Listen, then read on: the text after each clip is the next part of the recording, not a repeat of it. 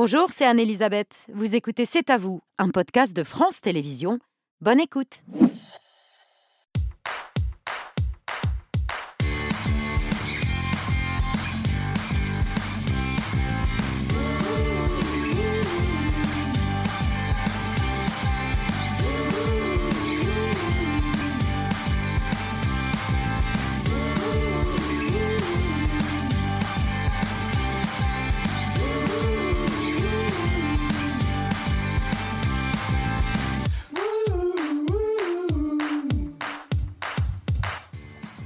Bonsoir, ravi de vous retrouver. C'est à vous en direct jusqu'à 21h pour, pour toute l'actualité de ce lundi 18 septembre avec Aurélie, Laurent, Pierre et Patrick. Salut à tous les quatre. Bonsoir, Mohamed. Mohamed sera de retour demain. On l'embrasse. Aurélie, votre choix ce soir La colère des parents de Nicolas, ce lycéen qui s'est suicidé parce qu'il était harcelé à l'école. Ils sont en colère parce que l'administration ne les a jamais écoutés. Elle était même allée jusqu'à leur envoyer un courrier menaçant les menaçant même de, de dénonciations calomnieuses. On en parle avec euh, le fondateur de l'association Résiste. Il a 19 ans, il s'appelle Nathan Smadja et lui-même est un ancien élève harcelé. Il a rencontré le ministre de l'Éducation nationale samedi. Il sera dans un instant sur notre plateau. Patrick, votre édito. Dans la crise migratoire, l'Europe est-elle le problème ou la solution C'est euh, le point de clivage, c'est un point de clivage entre le RN et pratiquement tous les autres. On en parle avec, son, avec le vice-président du Rassemblement national, député euh, du Nord. Bonsoir Sébastien Chenu. Bonsoir. Merci de votre présence ce soir. Laurent, dans le 5 sur 5. La météo qui s'est totalement déchaînée depuis ce week-end et ça continue cet après-midi, notamment en Lorraine. Il y a eu euh, de la grêle dans le Gers, il y a même eu une tornade en Mayenne. J'ai plein d'images à vous montrer. Et un record, je crois, d'impact de foudre. 000 impacts de foudre en une seule journée, c'est du jamais vu. Pierre Vautreil ce soir. Faire de films qu'on aime avec des dialogues qu'on adore, des petites euh, comédies pleines de musique. C'est le joli projet de Chassol, ce musicien naturellement surdoué qui s'est plongé dans 15 films du catalogue Gaumont. Ça donne l'exposition musicale des Marguerites de Gaumont. Je vous emmène y faire un tour. Ça fera forcément plaisir à notre invité Dominique Besnéard qui signe le dictionnaire de sa vie de A à Z. A comme Angoulême, le festival dont il est le patron et le fondateur. Euh, jusqu'à Z, le fameux osotement qui l'a rendu célèbre. Il dit que c'est son arme de séduction massive. Dominique Bessner est notre invité, mais également le nouveau dieu de, Télématin sur France 2 depuis le 30 août dernier. Les journalistes Thomas Soto et Marie Portolano. Et puis Sophia Ram nous parle de, de son nouveau salon en scène, Le Monde d'après et tous ses travers. C'est à partir du 20 septembre au studio des Champs-Élysées. Voilà pour le programme. Le dîner, lui, est préparé par Indra Carillo, qu'on avait déjà eu le plaisir d'accueillir dans les cuisines de C'est à vous. Il est aux côtés de Bertrand Chameroy. Salut à tous les deux. Bonsoir Babette, bonsoir à tous. Euh, notre chef de la semaine euh, qui m'a promis un plat light, je le cite. Euh, j'en veux pour preuve 7 plaquettes de beurre entières. à partager. Ah, à partager, bon, tout va bien. Qu'est-ce que vous allez nous préparer, chef, ce soir Donc, ce soir, je vais faire un plat qu'on prépare au restaurant La Condessa. Ça fait partie du menu dégustation. Donc, c'est un lieu jaune des lignes qui va être cuit avec une croûte d'algues qu'on retrouve là-bas, avec un ragoût des légumes, donc euh, petits pois, pois gourmands, haricots verts, courgettes jaunes et quelques fleurs et feuilles sauvages. Merci beaucoup, chef. Bonne émission, Babette. Et un peu de beurre, donc. Merci beaucoup à tous les deux. À tout à l'heure, tout de suite, l'édito de Patrick Cohen.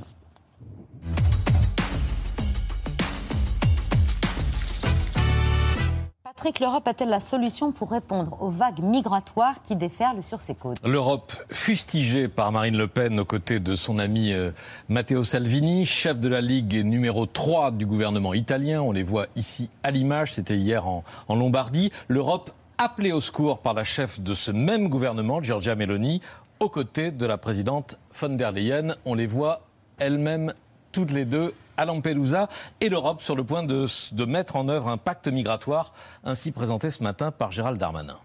L'Europe a réussi à se mettre d'accord sur la proposition française. Encore une fois, une révolution migratoire qui consiste à faire les demandes d'asile à la frontière. Nous sommes mis d'accord entre tous les pays européens, y compris Mme Mélanie. Ce qui bloque, c'est le Rassemblement national et leurs amis au Parlement européen. Donc plutôt que de faire du tourisme migratoire à Lampedusa comme Mme Marion Maréchal Le Pen ou raconter n'importe quoi comme M. Bardella, il ferait mieux faire leur travail de député européen de soutenir la France, d'être un peu patriote pour une fois. Le RN bloque un pacte européen sur les migrations? Non, non, euh, le RN ne bloque rien du tout. Ce pacte, euh, qui fait encore d'ailleurs l'objet de, de discussions, a été adopté en juin dernier par une majorité de 21 pays membres, dont l'Italie. Seuls la Hongrie et la Pologne ont voté contre, et auparavant par une large majorité du Parlement européen, 419 pour 129 contre. Ce qui est vrai, c'est que les eurodéputés du RN s'y sont opposés. Ils ont voté contre au contraire de leurs amis italiens, et que Marine Le Pen y est hostile depuis le début, depuis la présentation de ce pacte il y a trois ans. Je le dis avec gravité, ce pacte pour l'immigration est un pacte pour le suicide de l'Europe. Un suicide de l'Europe, Marine Le Pen dénonce aussi un projet de submersion migratoire. En quoi l'Europe serait-elle submergée du fait de cette réforme? Non, ça n'a pas de sens. Le pacte vise au contraire à traiter les demandes d'asile à la frontière, comme l'a dit tout à l'heure euh, Gérald Darmanin, c'est-à-dire dans des centres de tri ou de rétention dans les pays de première entrée, comme l'Italie, euh, pour rendre plus rapide le traitement et les renvois dans les pays d'origine. Mais pour les réfugiés effectivement persécutés et éligibles à l'asile, l'accord prévoit un mécanisme de solidarité avec une relocalisation obligatoire dans les autres pays de l'Union européenne, sous peine d'amende pour les États qui s'y refusent, une amende ou une contribution de solidarité. On parle pour l'instant de 30 000 réfugiés par an sur l'ensemble du continent. 4 000 en France. C'est cela que le RN dénonce sans relâche, comme Jordan Bardella samedi à Beaucaire. Quand Bruxelles décide d'imposer la répartition des migrants dans nos villes et dans nos villages, c'est vous qui subissez l'ensauvagement quotidien et c'est la France qui perd son identité ensauvagement et perte d'identité selon Bardella. Et lors de la même réunion, l'ex-présidente du RN est allée plus loin dans sa rhétorique anti-européenne. Il est vain d'en appeler à l'Union européenne pour résoudre la crise migratoire comme un enfant appelle maman quand il a un problème.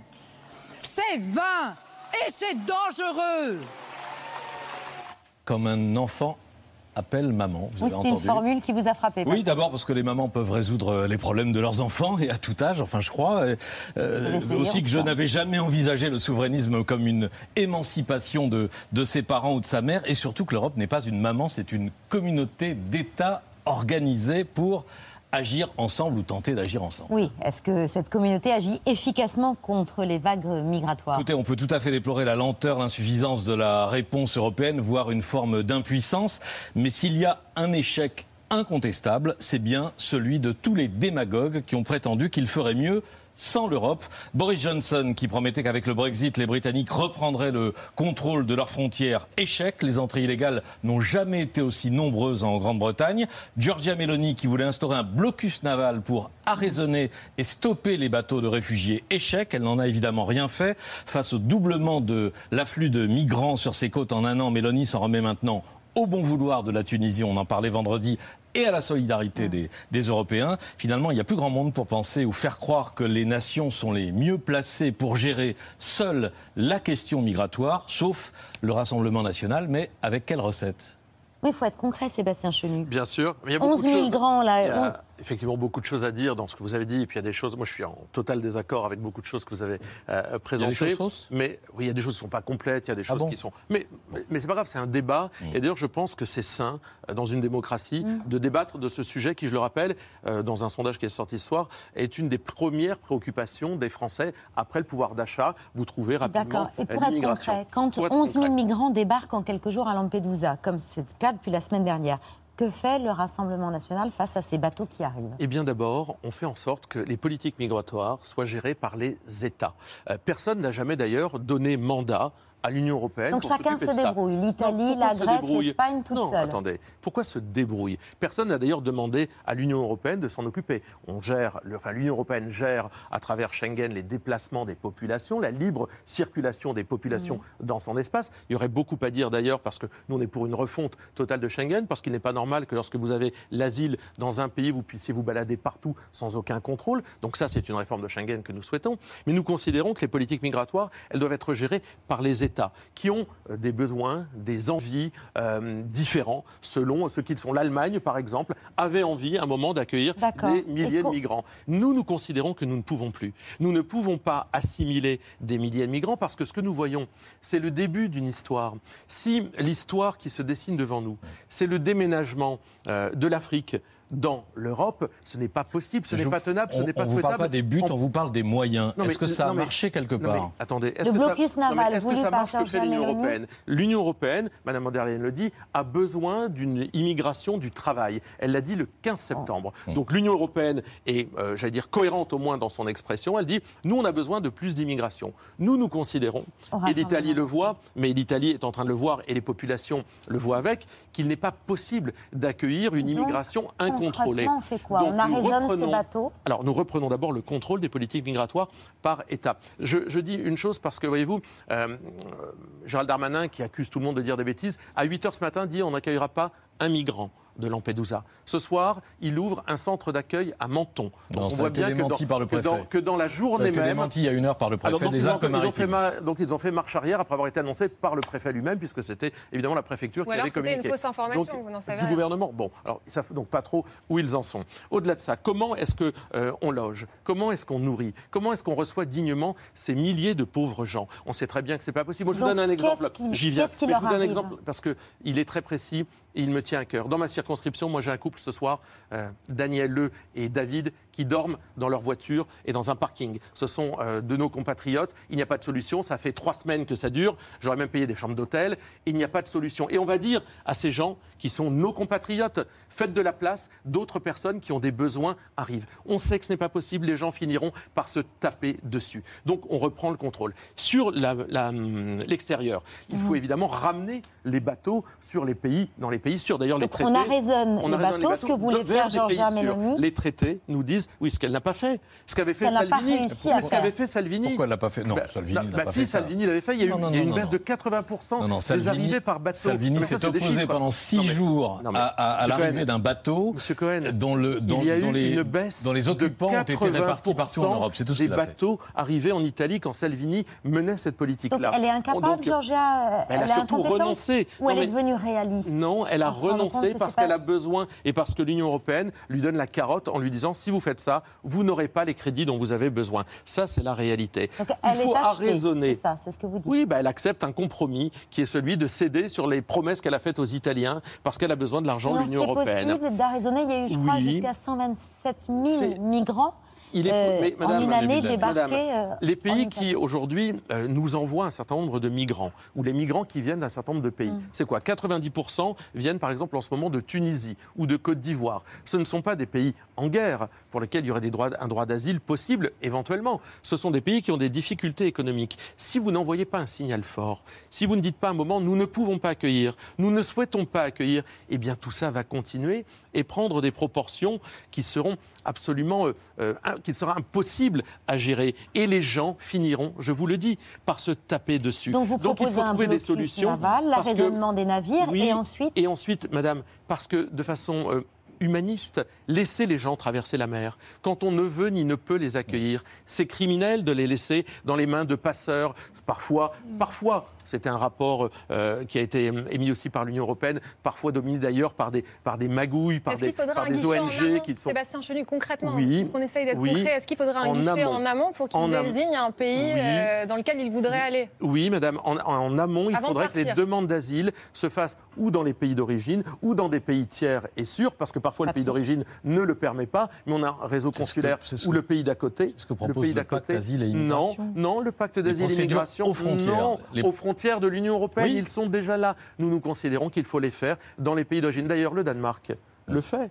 Le Danemark a demandé que les demandes d'asile dans son pays se fassent dans les pays d'origine. Et que- Eh bien, ces demandes d'asile ont baissé drastiquement puisque le dernier chiffre que j'ai vu concernant les demandes d'asile du Danemark était de 800. Comment expliquez- Donc c'est Comment possible. expliquez-vous que votre ami Matteo Salvini ait approuvé, lui, ce pacte asile et immigration? Non, mais parce que je crois qu'il menait euh, une politique tout à fait différente dans son propre pays. Mais il a Mais- approuvé. Mais les, les- les- C'est Les députés de la Ligue mais- au Parlement européen mais ont voté pour le Nous, pacte asile et immigration. C'est que, évidemment, et pourquoi chaque pays doit prendre la main sur ses politiques migratoires Car chaque pays a des besoins, des intérêts ou pas. des enjeux différents. Et que la situation de l'Italie ou les raisons pour lesquelles ils ont pu l'approuver n'est pas celle de la France. Mhm.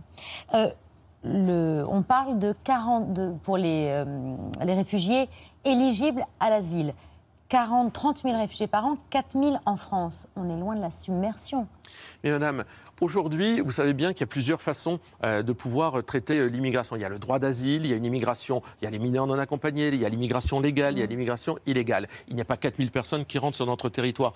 Bah, Par an, il y en a à peu près 500 000. Les 4000 dont vous parlez, qui sont le début d'une histoire, euh, ne sont, sont partis des 400 000 personnes qui entrent sur notre territoire euh, par an. Là, les 4000 dont vous parlez, c'est ceux qui entrent par Lampedusa, en tous les cas, par cette voie-là. Il y a évidemment bien d'autres voies parce que nos frontières ne sont pas gérées. Nous, on considère qu'il faut donner la parole aux Français sur ces sujets-là. Demandons aux Français pourquoi est-ce qu'il y a une peur? C'est aussi, euh, j'ai vu ça, un sondage, 75% des Français veulent dire par un référendum ce qu'ils veulent comme type de politique migratoire. Et puis là, on aura un beau débat. Est-ce que vous voulez une politique de quotas? Il y a des pays qui proposent des quotas. Est-ce que vous voulez une immigration choisie? Est-ce que vous ne voulez pas d'immigration, une immigration euh, qui soit... Si c'est euh, présenté par euh, mais- soit immigration zéro, soit submersion migratoire, je pense Non. que là, Non, mais nous- oui, nous nous pensons qu'il faut la plus faible immigration possible parce que nous n'avons pas les moyens d'assimiler. Euh, il y a eu des époques dans notre pays où on a eu des capacités d'assimilation et on l'a fort bien fait. Et des Français aujourd'hui se sont particulièrement bien assimilés alors qu'ils arrivaient d'autres pays à une époque. Ça a fonctionné. Nous ne le pouvons plus.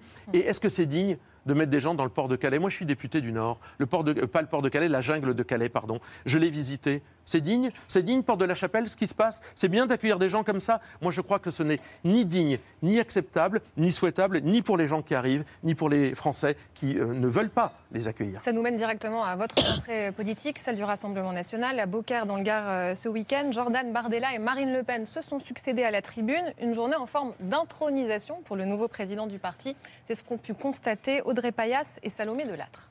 C'est gentil, merci. Si, bien sûr. Ah L'avez-vous déjà Mais c'est parfait. Qu'est-ce qui vous plaît chez euh, Jordan Bardella?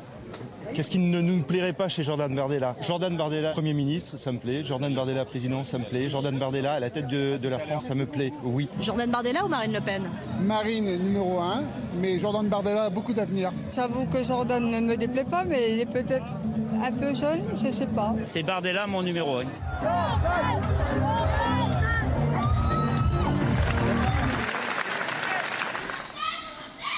Moi aussi, je vous aime. Et moi aussi. Merci Jordan. Merci Jordan pour ton discours. Je crois qu'aujourd'hui, chacun a son rôle. C'est la complémentarité, c'est le fameux ticket gagnant qu'ils forment tous les deux. Il n'y a pas de choix à faire, on en a deux, ils sont très bons et c'est une grande chance. C'est un duo parfaitement complémentaire. Il n'y a pas deux euh, numéro un. euh, Il y a une complémentarité aujourd'hui entre deux personnalités politiques qui travaillent en bonne intelligence, ensemble. Madame Le Pen, est-ce que Jordan Bardella fera un bon Premier ministre? Euh, oui, Jordan Bardella fera un très bon Premier ministre. Elle le dit elle-même, il fera un très bon Premier Oui. ministre. Alors ce qu'on voit, c'est l'émergence d'un ticket gagnant euh, pour la présidentielle de 2027. C'est comme ça que vous le voyez? Vous savez, avant de se répartir euh, les rôles, il faut d'abord gagner une élection. Et on sait que pour nous, elle est plus dure à gagner que pour les autres. Nous, on n'a pas beaucoup de, de soutien, on a beaucoup euh, de gens qui ne souhaitent C'est pas pas nous ce que Marine Le Pen a en en tête. responsabilité. Mais euh, moi, je pense qu'en tous les cas, ça ferait euh, un beau binôme. Et euh, Mm. c'est en tous les cas quelque chose qu'on peut imaginer. Mais ce que je trouve intéressant surtout, c'est que pendant des années, euh, et moi, je voyais presque même de l'extérieur, euh, on disait, mais au Rassemblement national, il y avait Le Pen, puis il y avait Marine Le Pen, puis après il y avait Marion Maréchal. On disait, mais il n'y a jamais autre chose qu'un Le Pen. Ben si, il y a Jordan Bardella, et vous avez vu une galaxie aussi de visages. Et- et, qui bon, là, sont Vous avez arrivés, entendu le qui succès montrent- qu'il a Vous l'avez vous avez, vous l'avez vu Est-ce qu'il est qu'il risque de faire de l'ombre à Marine Le Pen? Est-ce que ça peut être contre-productif? Non, mais vous savez, chez nous, c'est un peu l'inverse de chez les autres. Chez les autres, quand vous faites un compliment à Édouard Philippe, c'est pour tuer Gérald Darmanin. Quand vous faites un compliment à Gérald Darmanin, c'est pour tuer Bruno Le Maire. Chez nous, quand on fait un compliment à Jordan Bardella ou à Marine Le Pen, eh bien, ça irrigue, euh, ça euh, irrigue l'ensemble Non, mais c'est du dans parti. l'ADN du C'est-à-dire que, parti, en le réalité, on, en réalité, on est- Maréchal on- on pose est problème. en train, on est en train, globalement, les Français sont en train de s'apercevoir que chez nous, il y a des gens de qualité. Euh, ça, on met longtemps, d'ailleurs, à faire émerger des hommes et des femmes politiques de qualité sur le long terme. Eh bien oui, on a des hommes et des femmes qui sont compétents. On a des maires, on a des députés, on a un président de parti. Et c'est vrai que ça euh, rénove beaucoup la vie politique. répartissent les rôles comment? Enfin, Est-ce Bah. que c'est lui qui va gérer le quotidien des Français, répondre aux attentes euh, tous les jours? Elle Bah. va essayer de prendre de la hauteur? Tout le travail que nous faisons, en tous les cas le mien, vise à voir Marine Le Pen arriver à l'Élysée. Et donc, euh, c'est, je crois, euh, son rôle, c'est, je crois, ce que nous souhaitons dans le mouvement euh, largement. Et puis, Jordan euh, travaille à construire, élargir un parti politique dont on a besoin, à défricher des nouveaux sujets. Hum, l'écologie, euh, l'éducation, le logement, Et la amener santé. la, et les- amener la bataille des la Européennes. bataille des Européennes, 9 juin prochain. Si son score déçoit, est-ce que son avenir pourrait être compromis? Mais Moi, je crois que son score ne va non seulement pas décevoir, il va arriver en tête? mais je pense qu'il sera non seulement en tête avec une, une liste où vous verrez, il y a des gens, euh, encore une Mais fois, si- qui nous si- rejoignent.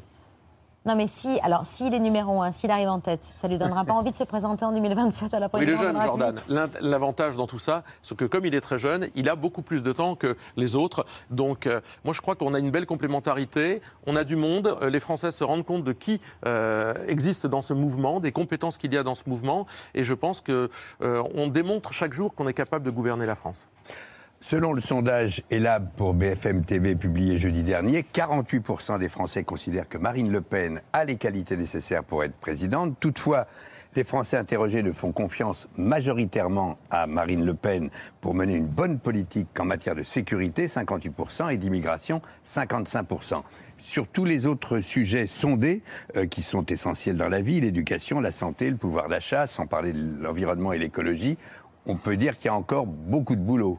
Alors il faut tout dire aussi, il faut tout dire Pierre Lescure. Sur tous les autres sujets, Marine Le Pen est en très forte progression. En progression, mais il y a encore Elle ne convainc pas encore une majorité forcément sur tous les items, mais elle est en très forte progression. Ce qui change, je viens de vous le dire, il y a des sujets sur lesquels on doit être davantage audible, davantage crédible, davantage audacieux peut-être. Le logement, on a un député, Frédéric Falcon, député de l'Aude, euh, qui travaille dessus. Euh, la santé, on va proposer quelque chose sur l'endométriose pour la faire reconnaître en affection de longue durée lors de notre niche parlementaire le 12 octobre. Le député Emmanuel Tachet de la Pagerie va défendre ça. On doit défricher des terrains, on doit montrer qu'on a réfléchi à des problématiques sur l'écologie. Andréa Cotarac, Pierre Meurin, député du Gard, travaillent sur ces sujets-là. Donc rien ne nous fait peur. Nous considérons que nous devons euh, avoir des réponses à l'ensemble des préoccupations des Français et on a besoin de ces quatre ans qui viennent pour être effectivement euh, au rendez-vous. Patrick. Il y a quelques mois, interrogé par la commission d'enquête parlementaire sur le prêt russe de 9 millions d'euros obtenu par votre parti en 2014, voici ce que répondait Marine Le Pen. Je signe un prêt avec une banque. Hein. Je ne signe pas un prêt avec Vladimir Poutine. Ça ne m'engage absolument à rien. Et si ça m'avait engagé à quelque chose, Monsieur le Président, je n'aurais pas signé ce prêt. C'est clair, je ne l'aurais pas signé. Car jamais personne, Monsieur le Président, ne m'a jamais rien demandé en contrepartie de quoi que ce soit. Je n'ai pas signé avec Poutine, euh, disait Marine Le Pen. Pourtant, Mediapart vient de révéler les contacts euh, étroits qu'il y a eu entre le pouvoir russe et le Front National pour l'obtention de, de ce prêt. Entre autres, une lettre signée Marine Le Pen au vice-président de la Douma, euh, Babakov, euh, en vue d'une rencontre pour lui demander de lui faciliter la tâche pour une rencontre avec le président de la Douma.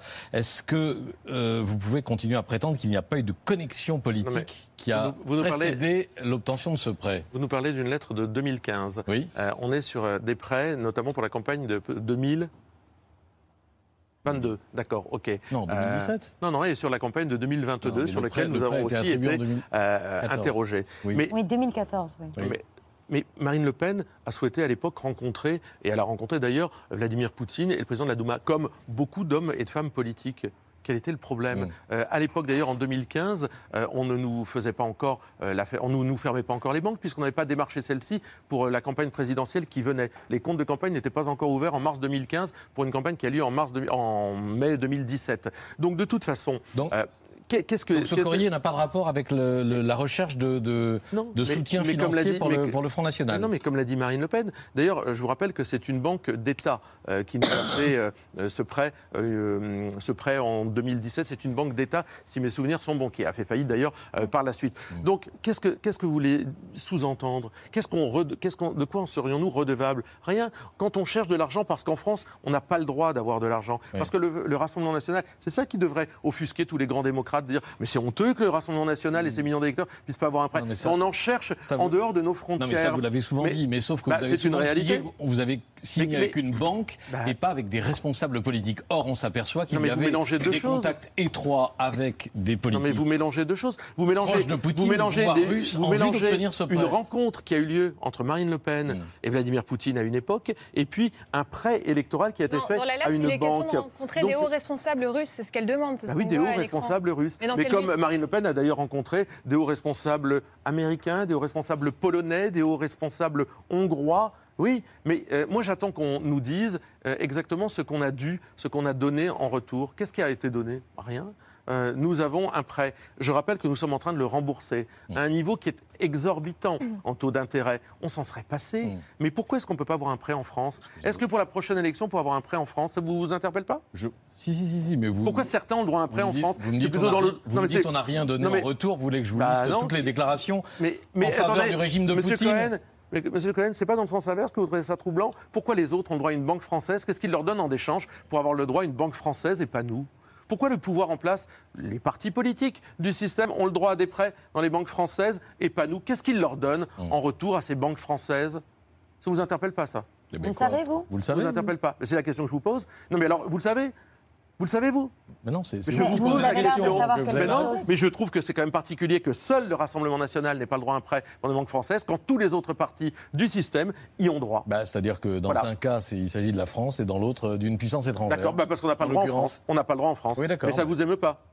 Que vous disiez que la, Non, la qu'on n'ait pas Crimée le droit. a toujours non, été mais- russe, non, mais que- euh, non, non, des mais- choses comme ça Non, non, mais qu'on n'ait pas le droit à un prêt en, euh, en France, ça vous émeut pas? Vous trouvez ça normal? Non, ce qu'on s'étonne, c'est qu'il y a ce prêt-là et des déclarations en faveur du régime de Vladimir Poutine. Non mais Et de allez, ces non, conquêtes mais- territoriales non, mais écoutez, je contestées crois que par Marine Le l'ensemble de Pen la a dû, communauté dire, a dû dire 100 fois que euh, les comportements de Vladimir Poutine étaient absolument Oui. euh, inacceptables. Oui, Vladimir Poutine a, ren- a rencontré tous les présidents, a discuté encore d'ailleurs avec le président de la République française il y a peu de temps. Ça n'en fait pas euh, un allié, ça en fait un partenaire. Mais il est norm- mais c'est normal. François Fillon aussi rencontrait Vladimir Poutine. Il n'est pas question que de ça, vous le savez bien. Mais quoi, il y a eu l'octroi de visa. Enfin, on n'a plus le temps, mais l'enquête de Mediapart, l'enquête de Mediapart ne parle pas que de ça. Elle parle aussi de l'octroi euh, de visa à l'équipe de Marine Le Pen, euh, les faire venir en avion, etc. Enfin, Mais, dans quel euh, but?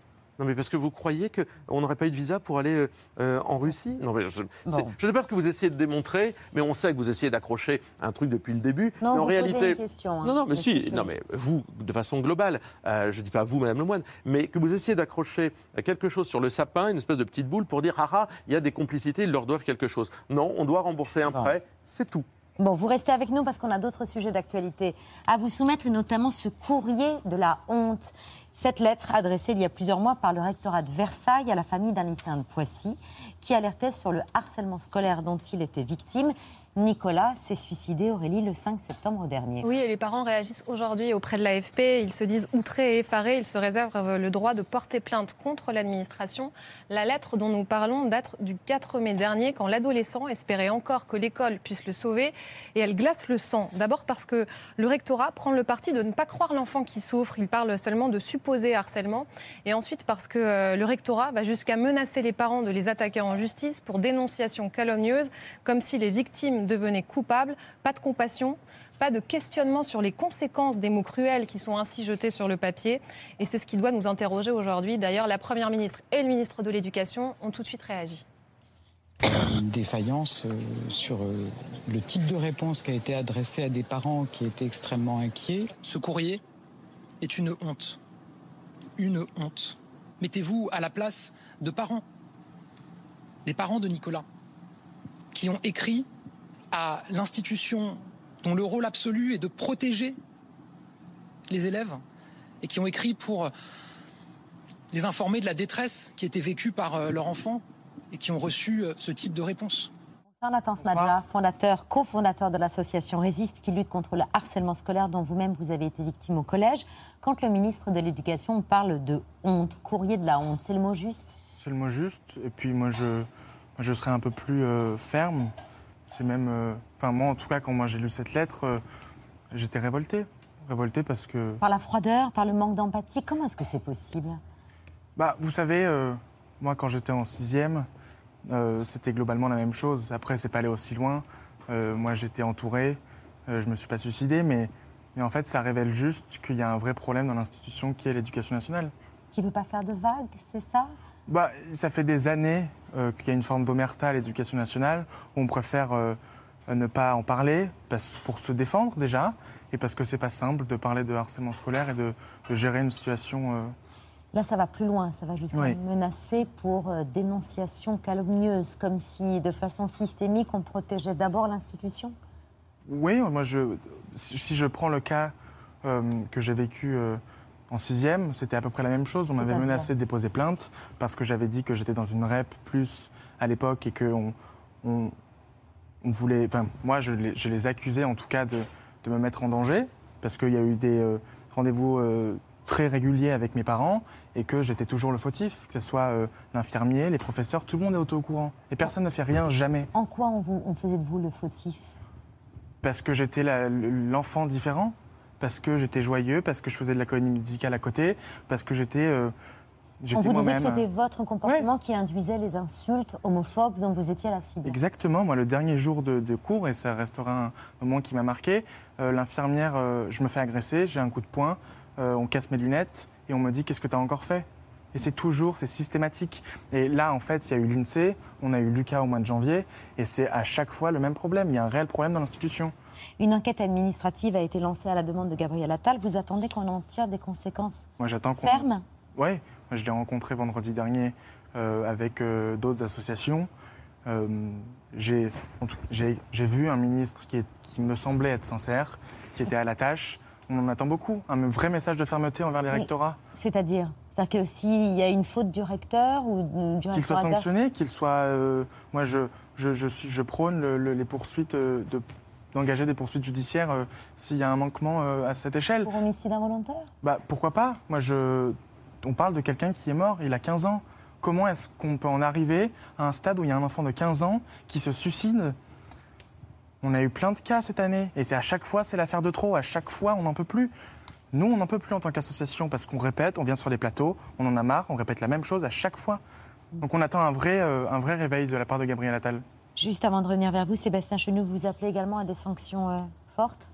Oui, je pense que dans ce cas de figure, il faut effectivement une sanction, mais euh, ne perdons pas de vue l'énorme euh, sujet de société qu'est le harcèlement scolaire.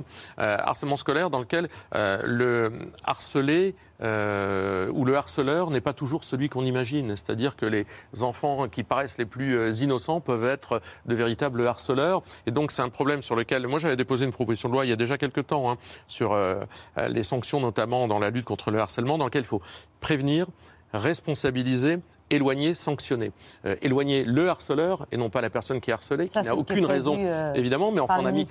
Ouais, mais ça a mis combien de temps? Je me rappelle qu'en 2019, Emmanuel Macron parlait de ça euh, déjà. On est en 2023. C'est long de faire bouger cette machine éducation nationale, prévenir parce qu'il faut euh, associer l'ensemble des parties prenantes, les familles, responsabiliser Ça, les individus, aussi, les acteurs des, des GAFAM également. Oui, vous pensez aussi qu'il faut, il faut responsabiliser les parents qui, doivent prendre conscience que leurs enfants sont potentiellement des, des jeunes enfants Je harceleurs pense qu'il faut parler à tout le monde. Aujourd'hui, il faut, faut, faut former toutes les personnes qui parlent à des enfants, que ce soit euh, les surveillants, que ce soit le personnel éducatif, euh, les parents. Parce qu'en fait, notre enfant peut être harcelé, mais aussi harceleur. Quand aujourd'hui, il y a plus d'un million d'élèves qui sont harcelés, euh, c'est qu'il y a 2, 3 millions d'élèves harceleurs. Après, euh, Vous dites que ce sont eux-mêmes des enfants en souffrance. Il faut leur Bah, proposer évidemment. un, un suivi psychologique. bah, ça me semble logique qu'un enfant n'est pas homophobe euh, comme ça euh, un À jour ou 8 ans l'autre, ou un- 9 ans. pas raciste, pas grossophobe. Alors il y a peut-être des problèmes à la maison, et ça c'est souvent le cas, mais il y a aussi des, des problèmes.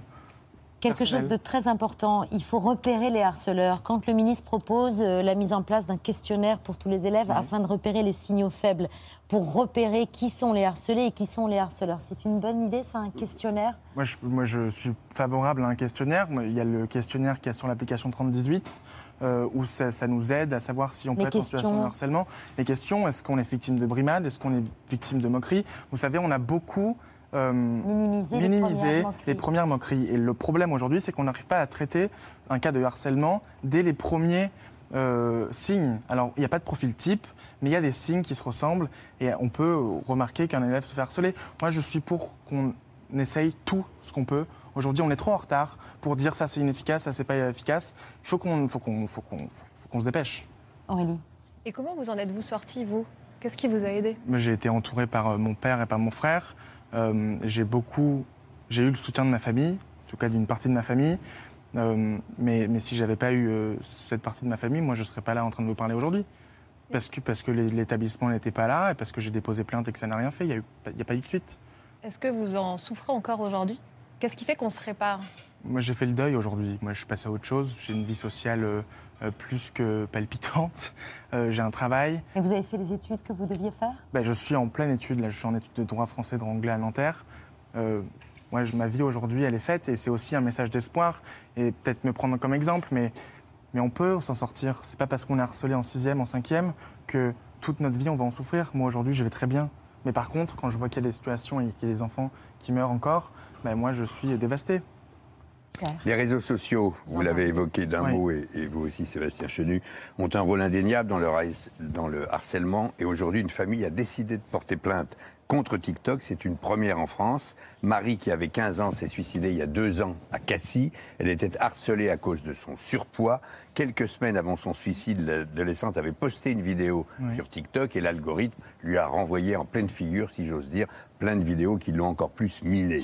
Les parents de l'INSEE que vous avez évoqué, cette adolescente de 13 ans qui s'est suicidée en mai dernier, envisagent également de porter plainte contre TikTok pour mise en danger de la vie d'autrui et complicité de harcèlement. Vous avez évoqué avec le ministre le fait qu'il fallait également traiter ce sujet. On a parlé pas de- laisser les plateformes. On a parlé de, de cyberharcèlement et je pense que c'est important de rappeler qu'aujourd'hui, euh, le harcèlement, ça n'existe pas que dans la cour de récréation. Et qu'en fait, avec les réseaux sociaux, Instagram, TikTok et peu importe, euh, il y a un prolongement, il n'y a plus de barrière entre la vie publique, la vie privée et ce qu'on vit à l'école. Euh, on peut le vivre à travers son téléphone portable. Tout est corrélé aujourd'hui. On ne peut pas s'attaquer au harcèlement scolaire sans traiter le cyberharcèlement et vice-versa. Moi, j'en veux un peu quand même aux plateformes qui, même si on fait des rendez-vous et qu'on en parle tout le temps, euh, il n'y a rien qui avance. Ils ne sont pas très, très, très volontaires dans la lutte contre le cyberharcèlement. Moi, je veux juste saluer aussi le, le 3018 et la plateforme e-enfance qui fait un boulot remarquable. Il faut, faut qu'on en parle de tous ces dispositifs qui existent. Pourquoi ils font rien d'après vous, les, Mais parce les, que, parce que les GAFAM vous savez, euh, je pense que c'est pas. C'est une perte de temps pour eux, c'est sûrement une perte d'argent, mais, mais c'est pas un élève parmi euh, des centaines de millions d'utilisateurs. Ça les impacte pas vraiment. Qu'est-ce qu'il faut faire pour les obliger à agir, euh, Sébastien Chenu? Ah, mais je pense qu'il faudra qu'il y ait aussi euh, des sanctions. Il faut euh, entreprendre d'abord ce travail de, de dialogue avec euh, les plateformes. Elles ne peuvent pas être en dehors de ce qui se passe dans les écoles. C'est pas possible. Elles en profitent finalement euh, en vendant des, des- des concepts, etc. À un moment, il faudra aussi qu'il y ait des sanctions euh, sur des GAFAM qui n'assumeraient pas un rôle, au moins, au minimum, je veux dire, de prévention. Et quel genre de sanctions Elles sont financières avec euh, les plateformes. C'est la seule chose qu'ils comprennent. Hum, Des amendes, quoi. Des amendes. Et au niveau national ou européen cette fois? Au niveau national pour commencer. Toujours. Nous, nous ne maîtrisons la législation nationale. Déjà, faisons évoluer la législation nationale. Bon, il y a une loi européenne qui est en. Oui, qui, est- qui- menée qui- par qui Thierry va entrer Breton, en vigueur. oui. qui était venu nous en parler justement pour sanctionner euh, le plus rapidement possible euh, les GAFAM. Merci beaucoup Nathan. Smadja. Je rappelle que vous êtes fondateur de l'association Résiste euh, et que votre euh, objectif c'est d'intervenir de la primaire jusqu'au lycée parce que vous pensez que l'institution et que l'État ne peuvent pas tout. Et je pense qu'on a besoin des associations aujourd'hui pour euh, lutter contre le harcèlement scolaire, oui. Merci beaucoup, vous restez Merci avec nous, c'est l'heure du 5 sur 5 de Laurent Sénéchal.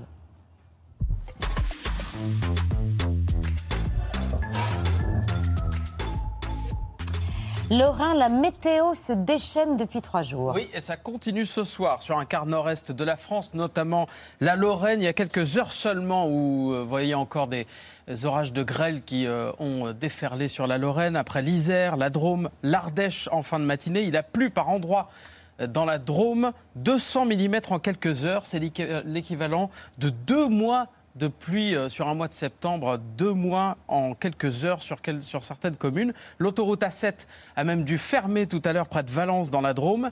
Vous voyez l'autoroute A7 qui était totalement inondée. Et tout le week-end, il y en a eu pour tout le monde. Le sud-ouest a également été touché. Dans le Gers, il fallait croire en la solidité de sa toiture.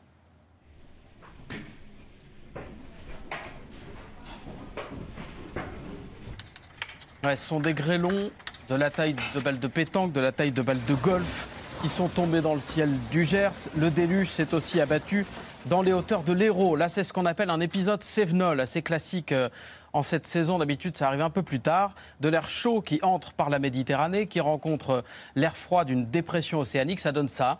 Euh, des torrents, décidément, dans les rues de certaines communes de l'Hérault. Une vigilance rouge, même très rare, dans l'Hérault pendant quelques heures samedi. Une ligne de train, des routes coupées, là aussi pendant plusieurs heures.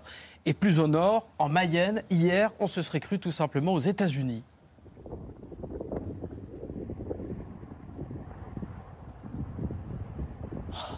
Une tornade impressionnante qui s'est formée euh, en Mayenne. Heureusement, pas de victimes et assez peu de dégâts finalement. Des bâtiments agricoles touchés, mais aucune habitation. J'avais l'impression que c'était l'apocalypse qui, qui s'abattait sur nous. Et mon mari, il me, il me dit ferme tes portes, ferme tes fenêtres parce qu'il dit ça vient sur nous. D'un coup, on voit des trucs voler. Je me suis dit, ah bah c'est des oiseaux qui volent. Et après, bah, tout un tas de tôles qui s'est mis à voler. Et puis bah, là, le tourbillon s'est formé. Et puis bah, tout est passé là. J'ai regardé en l'air et les nuages ils commençaient à tourner euh, sur eux-mêmes. J'ai même vu euh, mon chien, mon propre chien, passer par la. euh, je l'ai vu euh, s'envoler. Voilà, le chien va bien, rassurez-vous, hein, on l'a vu sur l'image, il s'est envolé, mais il n'est pas allé très loin. Euh, regardez, la foudre s'est même déchaînée dans le Tarn-et-Garonne. Ce sont des images de fin du monde, je précise, c'est pas en accéléré. On a l'impression, mais c'est simplement le C'est une vent, succession de coups de, fou- de le coup de foudre, du Oui, vent, de la pluie. Euh, c'est en pleine journée, ça n'est pas en accéléré et il n'y a pas que dans le Tarn-et-Garonne qu'on a vu euh, de tels éclairs. Ce samedi a même été une journée record. 35 000 impacts de foudre recensés sur tout le pays, dans toute la France. C'est tout simplement du jamais vu selon l'observatoire Kéronos et c'est en plein déchaînement de la météo qu'Elisabeth Borne a reçu ce matin les chefs de parti à Matignon pour leur parler planification écologique. Sébastien Chenu, j'imagine que Jordan Bardella y était. Non, pas lui, Jordan- mais euh, une députée européenne. Inconnue, j'avais jamais entendu son Bah, nom. il faut faire, euh, il faut mettre en avant des nouvelles têtes. Ah bon Vous nous le dites ouais. sans arrêt. Ah bah très bien, une Mathilde Androuet, députée européenne qui s'intéresse à ces sujets-là, Comment- est allée Mathilde Androuet, qui est députée européenne. Mais c'est pas parce qu'elle n'est pas connue qu'elle n'a pas de valeur. Non, mais, Ah, mais Jordan Bardal ne s'intéresse pas à la planification écologique? Si, mais je crois qu'on a vu tous les uns et les autres plusieurs fois Elisabeth Borne. Le problème avec Elisabeth Borne, quand vous faites un rendez-vous avec elle, c'est que c'est une, sorte d'encéphalogramme plat. Il n'y a pas de son, il y a Bon, il y a de l'image, mais enfin, il n'y a pas grand-chose. C'est pas vraiment un échange très nourri avec Elisabeth Borne. Vous asseyez en face d'elle et puis euh, elle attend, vous déclamez, il n'y a pas de réaction, vous repartez votre dossier sous le bras. Donc bon, c'est des échanges qui sont assez limités, mais on a des choses à dire sur ça.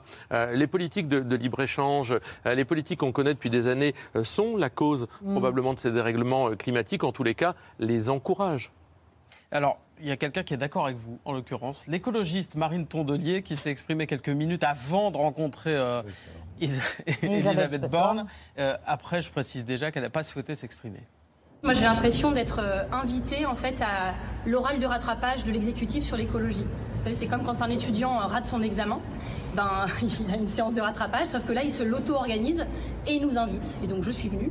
Et vu ce que je sais, ce que je vois et ce que j'entends, je peux vous dire qu'ils ne sont pas partis pour avoir la moyenne, mais je ne me prononcerai pas avant l'examen. Donc, je vais aller à cette, réunion euh, l'esprit très ouvert et je vous dirai ce que j'en pense en sortant. Après l'examen, elle n'était pas beaucoup plus convaincue. Elle a donné un petit point simplement euh, au gouvernement. Les annonces, ça sera en tout cas pour la semaine prochaine. Emmanuel Macron doit s'exprimer le 25 septembre, donc lundi. Et la pression sur le monde politique pour agir plus vite, elle se fait partout. Jusqu'au siège de l'ONU à New York, aux États-Unis, hier, 75 000 personnes ont manifesté.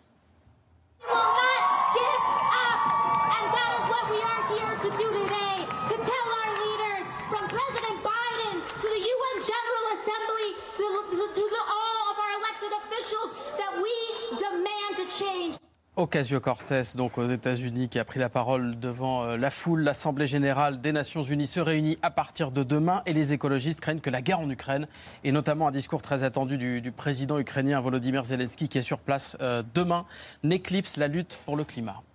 50 pièces du prochain défilé Balmain ont été volées. Oui, c'est Olivier Roustin, le styliste star de la maison Balmain, qui s'en est ému sur son compte Instagram. Des hommes armés ont braqué un camion qui quittait la zone de l'aéroport euh, de Roissy pour le siège de Balmain à Paris. Le chauffeur était sorti du véhicule Manu, Manu Militari. Heureusement, il est sain et sauf. Mais dans le camion, il y avait 50 pièces de la nouvelle collection Balmain qui devait être présentée la semaine prochaine pour la Fashion Week à Paris. Mon équipe et moi-même avons travaillé très dur. Nous allons travailler encore plus jour et nuit pour être prêts, déclare Olivier Roustin. Comment on fait justement pour sauver un défilé d'une telle ampleur, la Fashion Week, à 10 jours seulement euh, de l'événement? Ben, On a demandé à Véronique Philippona, la directrice du magazine Elle. Olivier Roustin a vraiment la spécificité de travailler énormément ses collections avec des strass, des pierreries, des broderies. C'est c'est des vêtements qui sont très très travaillés. Je pense que là, il va être obligé de revoir différemment euh, son concept entier de défilé parce que refaire 50 modèles en une semaine, c'est impossible. Donc, euh, bah, je pense qu'il aura un défilé plus court ou peut-être qu'il va trouver une astuce pour, euh, pour, euh, je sais pas, pour jouer avec ça. Mais je pense que c'est vraiment très difficile quand on perd effectivement six mois de travail en, en une nuit, c'est dur. Et les mésaventures de Balmain suscitent l'émoi du milieu. hein. Je sais que toi et ta créativité parviendraient à surmonter cette épreuve. Réagit par exemple Donatella Versace. Force à encourager Simon Porte-Jacquemus. Je t'envoie de l'amour, écrit l'ancien top modèle Linda Evangelista.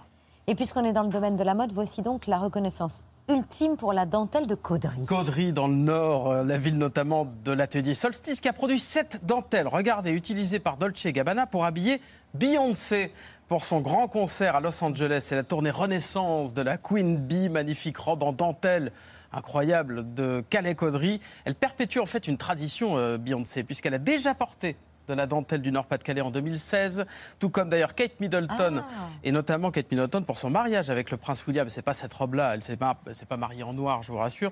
Marilyn Monroe à l'avant-première de son film Comment épouser un millionnaire en 1953. Alors le coup de pub de Beyoncé, c'est super, mais le secteur souffre, nous dit le co-gérant de l'entreprise Solstice qu'on a joint tout à l'heure. Ça fait plaisir, effectivement, je ne peux pas cacher que euh, une star internationale comme Beyoncé, euh, euh, qui porte nos produits quelque part, valorise notre savoir-faire. Nous, ce qui nous importe, c'est plus le prêt-à-porter. Si nous avions même une petite minorité des commandes de nos géants du luxe français qui nous euh, de façon régulière nos dentelles, ça ferait survivre la profession dans son entier parce que on est réduit à peau de chagrin. Solstice emploie 155 salariés, dont certains sont en ce moment en chômage partiel. C'est ce que nous précise le, le co-gérant de cette entreprise. Vous qui êtes député du Nord, Sébastien Chenu, comment est-ce qu'on fait pour soutenir une entreprise comme Solstice, qui est donc portée euh, par Beyoncé et par les plus immenses Mais pas par Marine Le Pen, a priori. Ça, vous n'en savez rien. Je Mais sais je pas vous si pose elle la porte question. de Alors, la dentelle de, de Caudry, je ne le dirai pas. Euh, je le sais, mais je ne le dirai pas.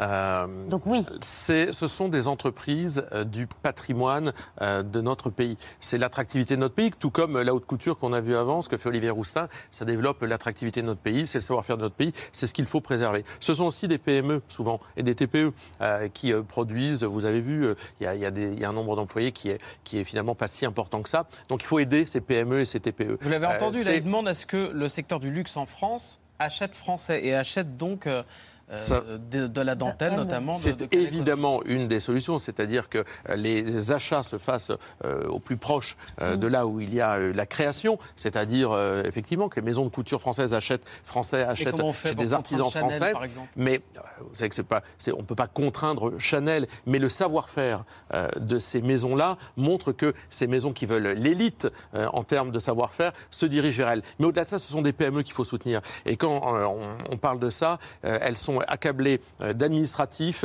euh, et de charges. Et c'est sur ça qu'il faut, euh, je crois, le plus travailler pour les soutenir. Elles demandent souvent pas d'aide financière, elles demandent d'avoir Un allègement un administratif. allègement administratif. Et ça, on retrouve ça dans beaucoup de secteurs français. En Chine, il y aura peut-être bientôt une police de la mode. Et en l'occurrence, euh, de la mode qui surtout, surtout ne sortent pas des sentiers battus. Un homme, regardez, interpellé par la police parce qu'il porte une jupe.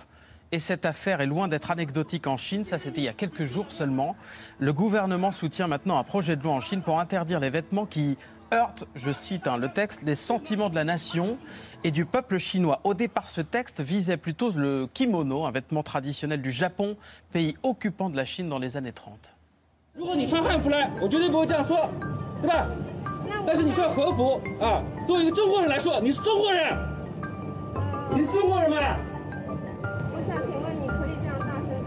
可以。那现在啊，如果你们不配合，我想有什么理由呢？呃，涉嫌寻衅滋事，好吧？那这么穿一个衣服好吧，那你们跟我们回去吧，好吧？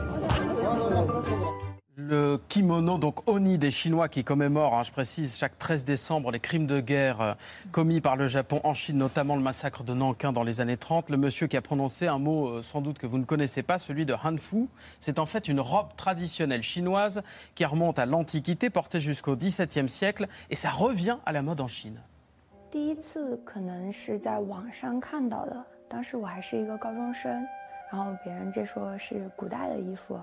第一次可能是在网上看到的，当时我还是一个高中生，然后别人这说是古代的衣服，觉得很漂亮，然后就去尝试了。传统汉服的领，它都是这种嗯交领右刃，扣子用的并不多，然后用的更多的是系带。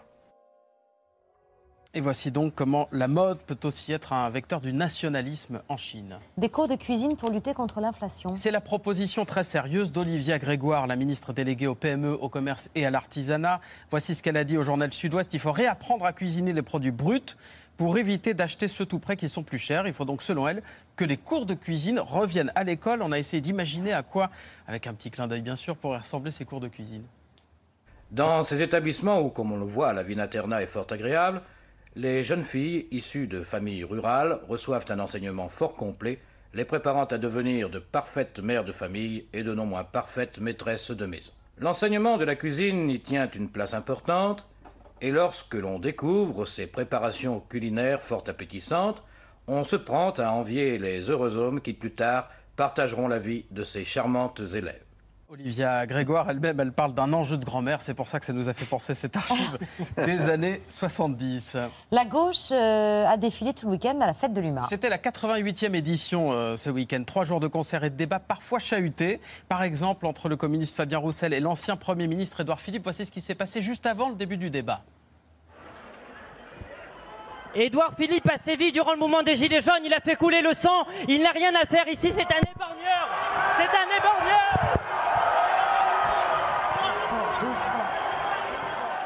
Militants rapidement écartés par la sécurité, retrouvons ce goût du débat, quand même plaidé Fabien Roussel, qui a passé son temps à être vilipendé, parfois hué euh, par euh, la foule. Avec Nous notre... ne pouvons pas rire de ce qui pollue aujourd'hui la planète. Trappe le G4. Voilà. vilipendé notamment par Sandrine Rousseau qui a euh, déclaré qu'on ne peut pas gagner avec un steak, en, en rapport à, à ce que dit euh, souvent Fabien Roussel, défenseur de la viande. Son appel d'ailleurs à Fabien Roussel à envahir les préfectures pour faire bouger l'État contre l'inflation n'a pas suscité d'entrain. Il a même été moqué ce matin par l'insoumis François Ruffin. J'ai passé mon week-end à la fête de l'UMA, j'ai interrogé les communistes. Ils étaient quand même plus en train de préparer des ponches que la fête, euh, que la prise du palais d'hiver. Vous voyez. Voilà, bref, le bilan, c'est pas l'amour fou entre figures de la gauche. Voici d'ailleurs comment Jean-Luc Mélenchon résume la NUPES, l'union des forces de la gauche. Euh, une écologie qui n'est pas anticapitaliste, pour moi, c'est du jardinage. Donc le ça, c'est- socialisme, ça, pour les écologistes. Oui, oui, mais je vais continuer. Ouais. Le socialisme qui ne met pas en cause le capitalisme, c'est mignon. Ça, c'est pour Et le communisme euh, qui ne se donne pas comme objectif une révolution socialiste, je me demande ce que c'est. Je ne fais pas la Nupes parce que j'aime les autres. Je ne les aime pas. Ah, vous n'aimez pas euh, vos partenaires, non? Non. Voilà, pas sûr que ça soit le rassemblement pour les européennes en juin prochain. Une image de requin. On reste dans l'univers quand même, hein, pour finir ce 5 sur 5. En l'occurrence, l'image d'un sauvetage de requin. Regardez le beau bestiau qui a été sauvé euh, sur une plage de Floride. C'est un requin mako ou requin taupe bleu qui peut mesurer jusqu'à 4 mètres. Fallait oser quand même. Hein. Il s'était échoué sur la plage et ils sont parvenus à le remettre à l'eau. Merci beaucoup, cher Lorrain. Merci Sébastien Chenu d'avoir accepté notre invitation, député RN du Nord, vice-présidente du Rassemblement national. Merci Nathan Smalter. Je rappelle le nom de votre association, Résiste, qui intervient euh, au plus près des enfants harcelés. Dans un instant, Dominique Besnéard, Marie Portolano, Thomas Soto, Sophia Aram, l'œil de Pierre, le vu, les radoteurs et les actualités de Bertrand. On est ensemble en direct jusqu'à 21h. On vous attend. À tout de suite.